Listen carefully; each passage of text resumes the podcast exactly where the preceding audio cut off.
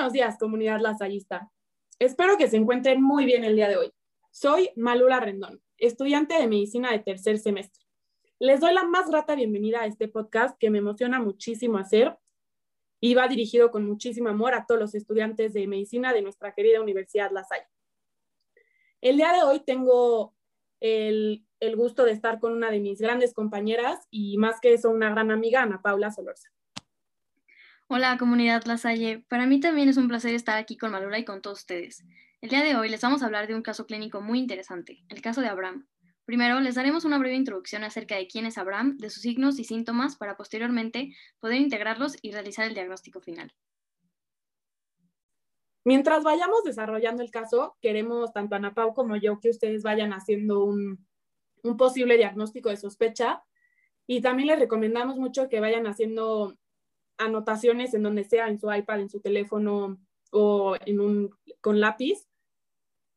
Y esto es porque a, lo largo de toda esta plática les vamos a dar información que como nuestro profesor de cirugía, el doctor Resendiz, decía que eran como joyas en la medicina que no vienen en ningún libro, pero que te lo da la experiencia ya sea de estudiante, de profesional o de docente en su caso. Antes de comenzar con nuestro paciente, con sus síntomas, sus signos, vamos a darles una breve, este, una breve introducción de su información personal. Y algo muy importante que tiene que quedar desde un principio es que el diagnóstico se inicia desde el primer momento en el que tu paciente llega a, a tu consultorio, si es el caso, y no desde la exploración física como muchos podemos pensar. Entonces, ¿están listos? Empezamos con los datos personales de nuestro paciente. Abraham es un niño que tiene 19 años y vive en el municipio de Teconoapa, que se encuentra en el estado de Guerrero. Toda su familia, incluso Abraham, se dedican a la agricultura. Este caso inicia cuando él regresa de los sembradíos a su casa y le comenta a su hermana María que el sol era muy fuerte. Llega sintiéndose mareado y expresa que tenía la sensación de que la cabeza le daba vueltas. También le cuenta a María que le salieron unas ronchas que le daban mucha comezón. Hay que recordar que el término médico correcto para la comezón es prurito. Una vez en su casa, su hermana le da a tomar agua y le pide que descanse porque su papá aún no estaba en casa y querían esperarlo. Para cuando el papá llegó, Abraham estaba sintiéndose aún peor. Tuvo tres síntomas muy característicos, que eran vómito, sensación de ahogo y dolor en el tobillo derecho. En el tobillo derecho tenía una roncha muy grande que abarcaba casi toda esa área. Su papá decide llevarlo al centro de salud más cercano, que está como a 20 minutos de casa de Abraham. Y en el camino, Abraham vomita tres veces y aparte el dolor del tobillo empeora y ahora se da cuenta que está inflamado. Aquí podemos notar que Abraham está empeorando progresivamente. Bueno, aquí con lo que Ana Pau decía, si se dieron cuenta y escucharon atentamente, en la zona en donde vive Abraham posiblemente no existe ningún hospital y tal vez sus recursos son bajos y es por esto que lo llevan a un centro de salud y no a un hospital. Entonces, desde un principio tenemos que saber que en un centro de salud no van a haber obviamente los mismos recursos que pueden existir en un, en un hospital. Y también es importante tomar en cuenta los recursos que cada paciente tiene justo para poder brindarles una atención accesible dependiendo de cada quien. Bueno, ahora Ana Pablo les va a seguir narrando el caso. Una vez que llegan al centro de salud, Abraham le empieza a explicar al médico los síntomas que ya mencionamos previamente y que la sensación de ahogo ha disminuido un poco. El padre interrumpe la interrogación y menciona que Abraham toma ocasionalmente y que hace cinco años le diagnosticaron asma, pero que nunca fue tratado para esto porque, como menciona Malula, pues no tenían los recursos para tratar esta enfermedad y en el área donde vive Abraham no había ningún hospital. Bueno, mientras Ana Paula les va narrando el caso, les voy les, yo la voy a ir interrumpiendo un poquito para ir haciendo ahí algunas anotaciones importantes. Y bueno, aquí lo que mencionaba Ana Pau es que al paciente le diagnosticaron asma, pero nunca fue tratado para, para su enfermedad. Y es importante recordar que el asma es este, esta enfermedad que se caracteriza por una broncoconstricción y, y una inflamación crónica que hace obviamente que las vías respiratorias se hinchen y también que se estrechen. Esto presenta tal cual una dificultad para respirar muy, muy grave. Imagínense lo, peor que puede ser para un paciente que no es tratado con, este, con esta patología. Algunos síntomas y signos que se pueden presentar en, en los pacientes que no se tratan son sibilancias, falta de aliento, una opresión en el, en el pecho e incluso una tos fuerte y grave. Este, también algo que les quiero mencionar y si tienen ahí chance de anotarlo, anótenlo, es que siempre antes de hacer un diagnóstico es súper importante tener la historia clínica que incluye los datos personales del paciente y el interrogatorio, y aquí se evalúan distintas cosas como los antecedentes heredofamiliares, si algún, si algún familiar tuvo, tuvo, si algún familiar tuyo tuvo alguna enfermedad, tanto inmunológica como crónica, si es inmunológica, ya sea lupus, artritis reumatoide, o una crónica que sea hipertensión, o, o hay muchos ejemplos más. Y también en, aquí se tiene que mencionar tanto los antecedentes personales patológicos como los antecedentes personales no patológicos para así poder integrar toda la información de nuestro paciente y realizar el correcto diagnóstico. Ahora sí, Ana Paula les va a continuar otra vez el caso.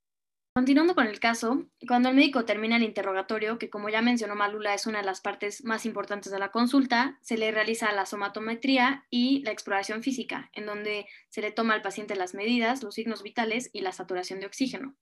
Ahorita les voy a dar los resultados de los valores que indica la, la somatometría de Abraham y también los, normales, los valores de laboratorio para que podamos compararlos con los valores normales, que también mencionaré brevemente y me gustaría recomendarles que siempre tengan los valores normales a la mano, ya sea en una tarjeta o en el celular, para poder consultarlos constantemente.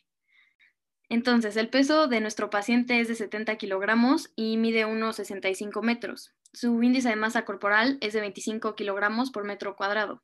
Hay que recordar que para sacar el IMC debemos calcular el peso del paciente por su talla y esta elevarla al cuadrado. Los valores normales del IMC con los datos que tenemos, son de 18.5 a 24.9. Siguiendo con los signos vitales, la frecuencia cardíaca de Abraham fue de 105 latidos por minuto y la frecuencia cardíaca normal es de 60 a 100 latidos por minuto. La frecuencia respiratoria fue de 26 y los valores son de 12 a 18 respiraciones por minuto. Abraham presentó una temperatura de 36.8 grados centígrados y la temperatura normal varía de 36.5 a 37.5 grados. El tubo de tensión arterial 90 sobre 60 milímetros de mercurio y lo normal es de 90 a 60 a 120 80.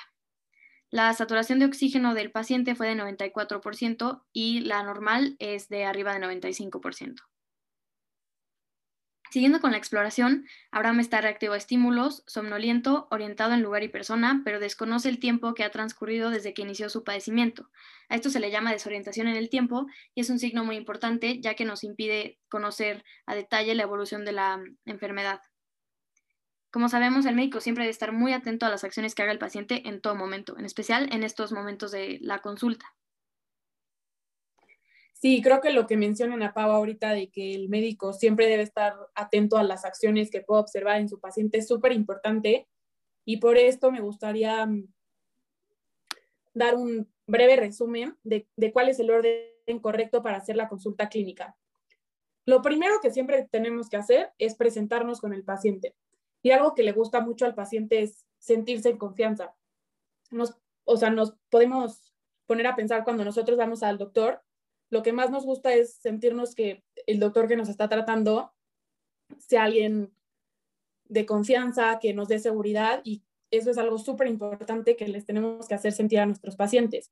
Y aquí el médico le puede, el médico le puede preguntar a su paciente que cómo prefiere que le hable, ya sea de tú o de usted, y esto puede darle a entender al paciente que está seguro contigo. Sobra decirlo, pero nunca hay que faltarle el respeto ni a sus pacientes ni a los familiares y obviamente tampoco a, las personas que trabajan contigo. Después comienza la historia clínica y el interrogatorio. Lo primero es realizar la ficha de identificación del paciente que acuérdese que incluye nombre, edad, sexo, puedes también este, anotar a qué se dedica. Su profesión es importante porque puede ser motivo del cual el padecimiento se presentó primariamente, en este caso Abraham es agricultor, entonces esta puede ser la razón de que posiblemente estuvo en contacto con algo que detonó lo que está, los, los síntomas que está presentando.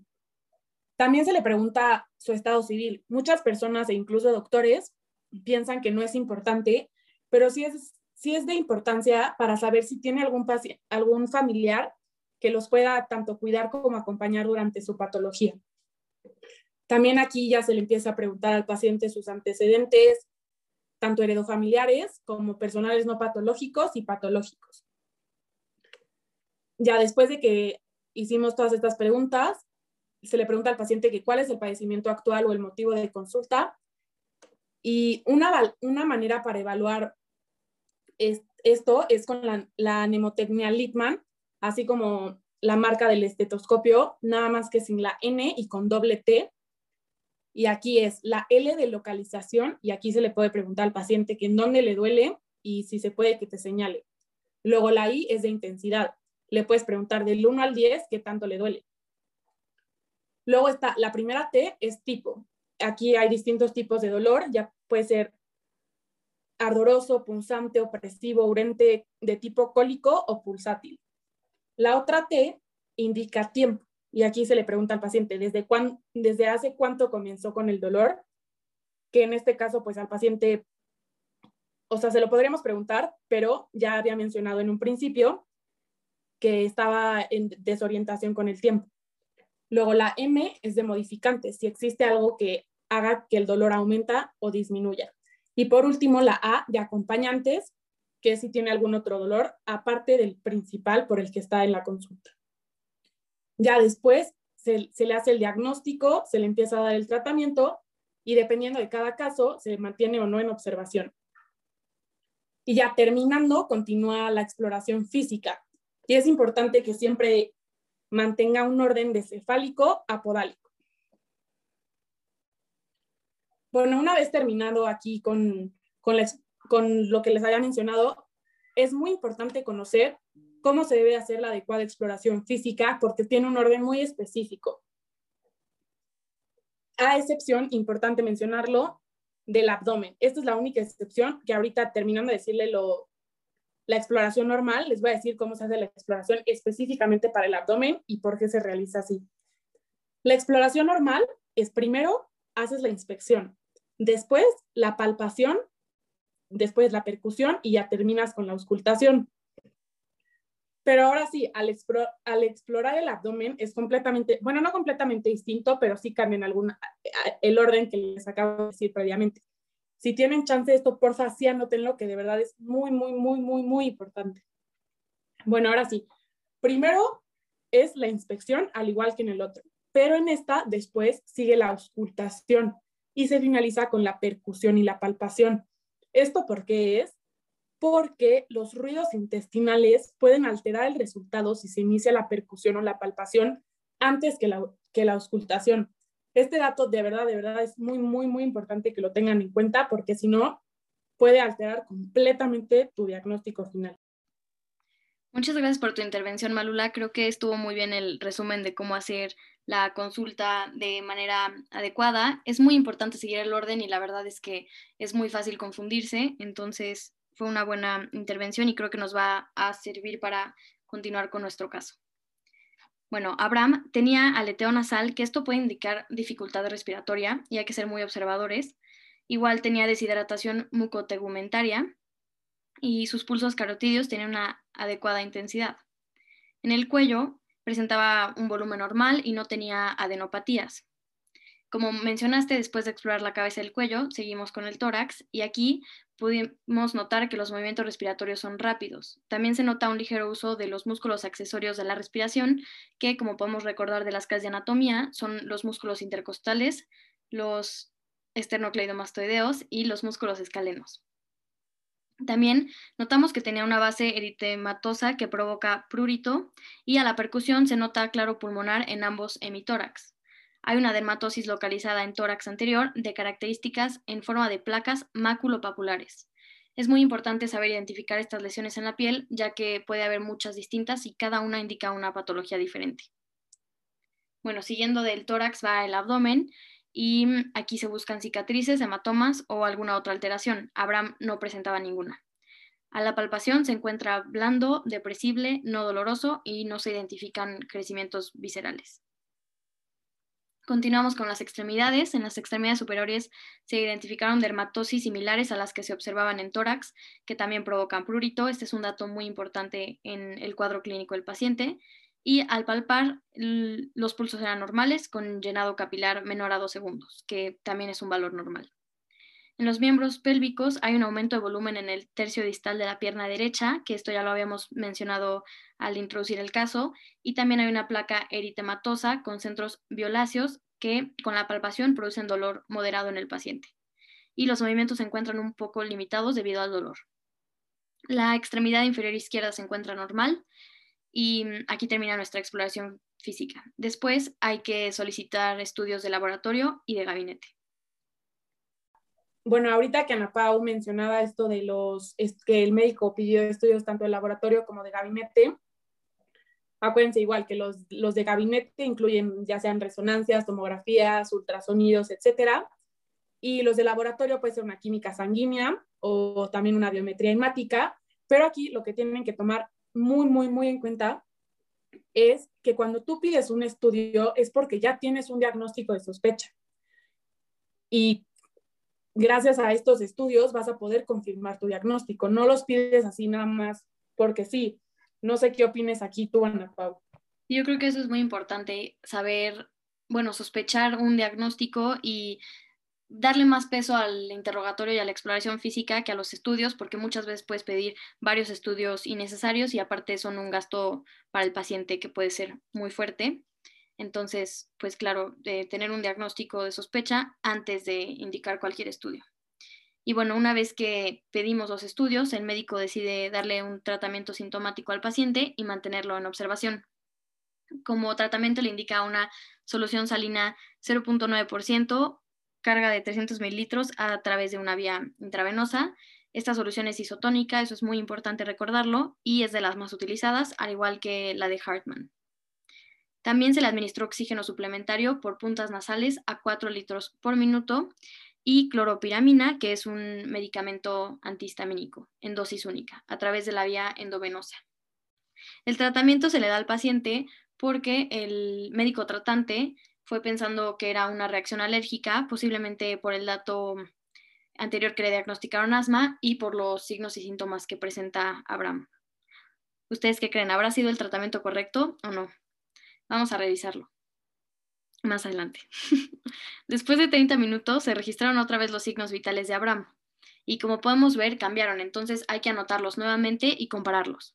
La frecuencia cardíaca fue de 100 latidos por minuto, la frecuencia respiratoria de 22 respiraciones por minuto, la temperatura de 36.4 grados centígrados, la tensión arterial de 100 sobre 70 milímetros de mercurio y la saturación de oxígeno de 92%.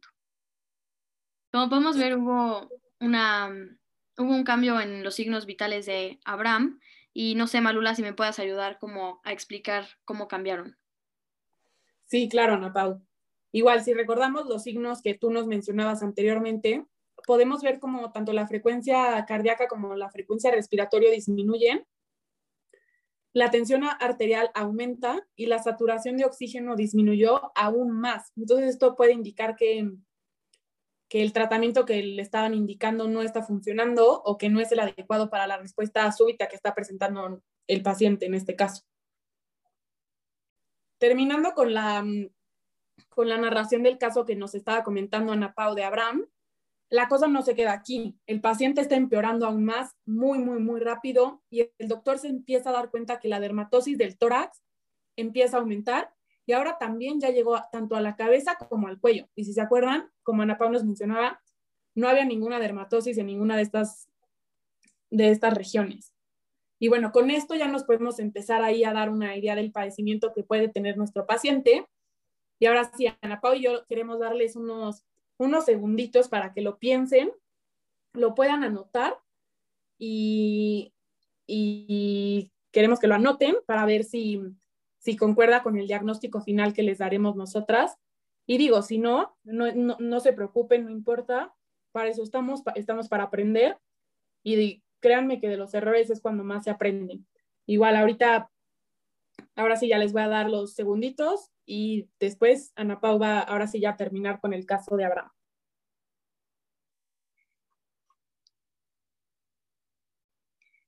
Bueno, esperemos que ahora sí todos hayan anotado su diagnóstico y ya veremos al final si está bien y si no, pues como comentó Malula es de donde más se aprende. Continuando con el caso, el médico decide solicitar nuevos estudios una hora después de la administración del medicamento y pide una biometría hemática y una química sanguínea. Ahora, como hemos desarrollado el caso y por la respuesta que ha dado Abraham, una respuesta súbita, un diagnóstico de sospecha puede ser un choque anafiláctico.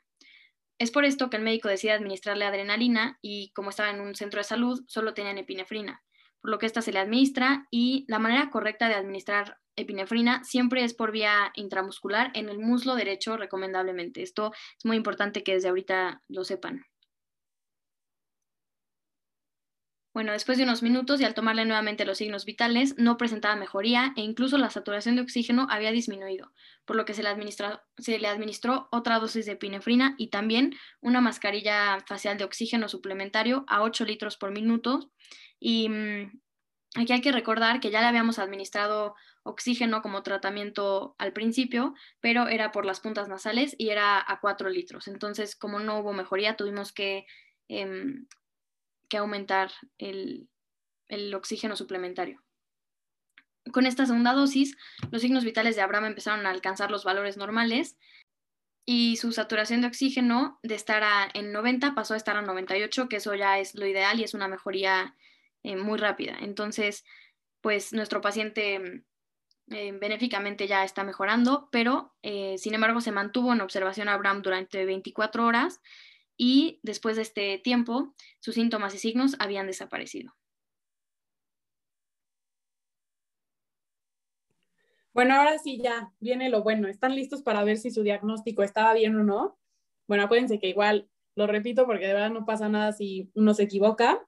Ahorita, ¿verdad? Obviamente con un paciente ya no podemos hacer esto, pero ahora sí podemos ya con todo lo que hemos dicho podemos concluir que lo que Abraham tenía y lo que Abraham sufrió fue una reacción anafiláctica seguramente por alguna sustancia con la que estuvo en contacto mientras estaba en los sembradíos e incluso mm, el, sol pudo haber detonado ahí algo que hiciera que esta reacción anafiláctica empezara a realizarse de manera tan súbita y algo que de verdad, esto sí quiero que lo anoten, es muy importante recordarlo, que el choque, en este caso es una reacción anafiláctica y no lo dijimos anteriormente, pero cuando es choque anafiláctico, que fue nuestro diagnóstico de sospecha, cualquier tipo de choque, ya sea neurógeno, anafiláctico o de verdad eh, cualquier tipo de choque, el diagnóstico es meramente clínico. Esto es de verdad muy, muy importante, anótenlo. El diagnóstico de cualquier choque es clínico. Cuando ustedes quieren dar un diagnóstico de certeza, pero no sepan si existe lo que ustedes están tratando de decir, pueden checarlo en la página oficial de la CIE 11, que literalmente ustedes ponen reacción anafiláctica y ahí les van a salir distintas opciones, que puede ser reacción anafiláctica por alguna sustancia o incluso por intoxicación alimentaria o por alguna picadura de, algún insecto, en la CIE 11 les va a mostrar el diagnóstico como lo deben describir en su, en su expediente clínico en el caso de estar llenándolo. Sí, qué bueno que lo mencionas, Malula. La verdad es muy importante dar un diagnóstico que sí exista y que esté registrado, porque muchas veces sabemos identificar los signos y síntomas que presenta un paciente, pero es difícil, en especial en los primeros años de la carrera, eh, dar el término correcto que se usa para ese diagnóstico. Entonces, este es un gran recurso para em, dar un diagnóstico de certeza y que em, no se confunda con alguna otra patología.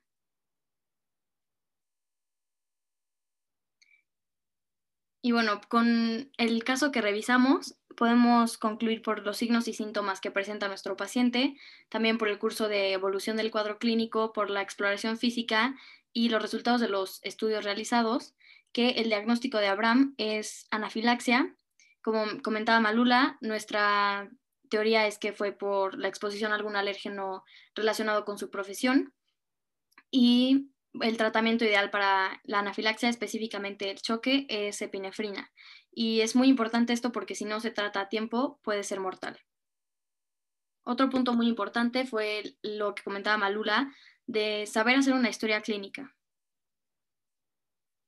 Sí, esto, Ana Pau, creo que es de verdad súper importante. Hay veces que como estudiantes yo creo que principalmente no creemos que es importante hacerlo, pero en realidad aporta muchísimo para el diagnóstico de certeza.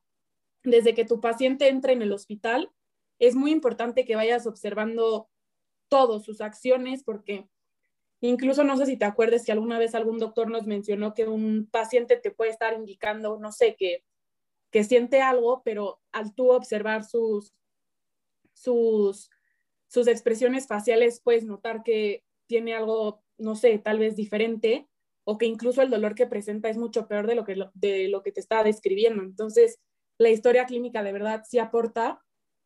Igual algo que, que personalmente me gusta mucho recalcar es que el choque, cualquier tipo, es completamente clínico, por lo que igual, tanto la historia clínica como la, una buena exploración e integración de todos los datos obtenidos son súper importantes, ¿no, Ana Pau? No sé qué tú opines aquí. Sí, como comentas, en este caso relacionado a la anafilaxia, el choque, pero también creo que hay muchas patologías que el diagnóstico tiene que ser clínico y nosotros como futuros médicos debemos entrenarnos desde ahorita a hacer un buen diagnóstico.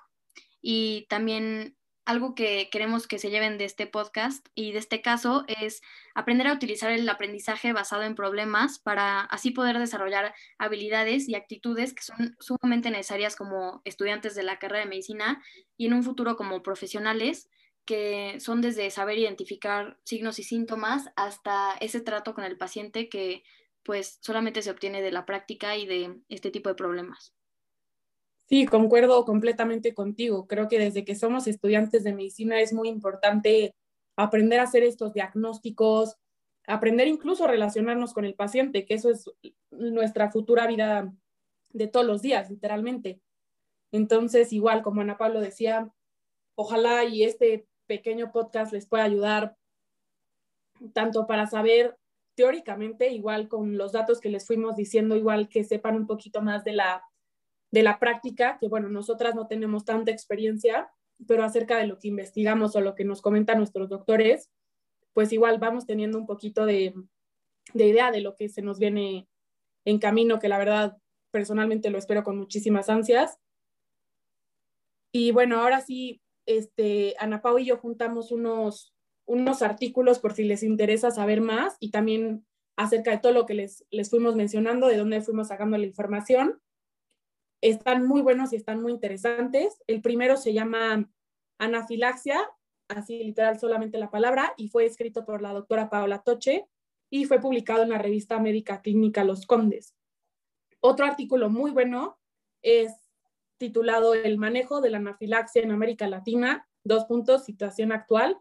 Este fue escrito por Victoria Cardona y por Alberto Álvarez y fue publicado en la, en la revista Alergia en la revista mexicana, en el volumen 64, número 2. Igual, si tienen chance y les interesa todavía más saber acerca de la anafilaxia, un poquito más clínico, pueden consultar el, el libro de cirugía del Schwartz, que viene en las páginas 168 y 169. Viene acerca de cómo se realiza el adecuado tratamiento de la anafilaxia, que igual Ana Pau ya nos había comentado muy bien. Y bueno, ahora sí creo que para tanto para mí como Ana Pau fue un gusto estar aquí con todos ustedes. Esperemos muchísimo que les sirva. Muchísimas gracias a todos los que tengan chance de escucharnos. Y yo les mando un abrazo y espero de corazón que tanto ustedes como sus familias tengan salud. Y ahora sí los dejo con Ana Pau, que va a dar el cierre. Muchas gracias, Malula, por tu participación y colaboración. Como mencionaste, esperemos que les sirva. Fue un gusto estar aquí y les mando un saludo a toda la comunidad lasellista. Gracias.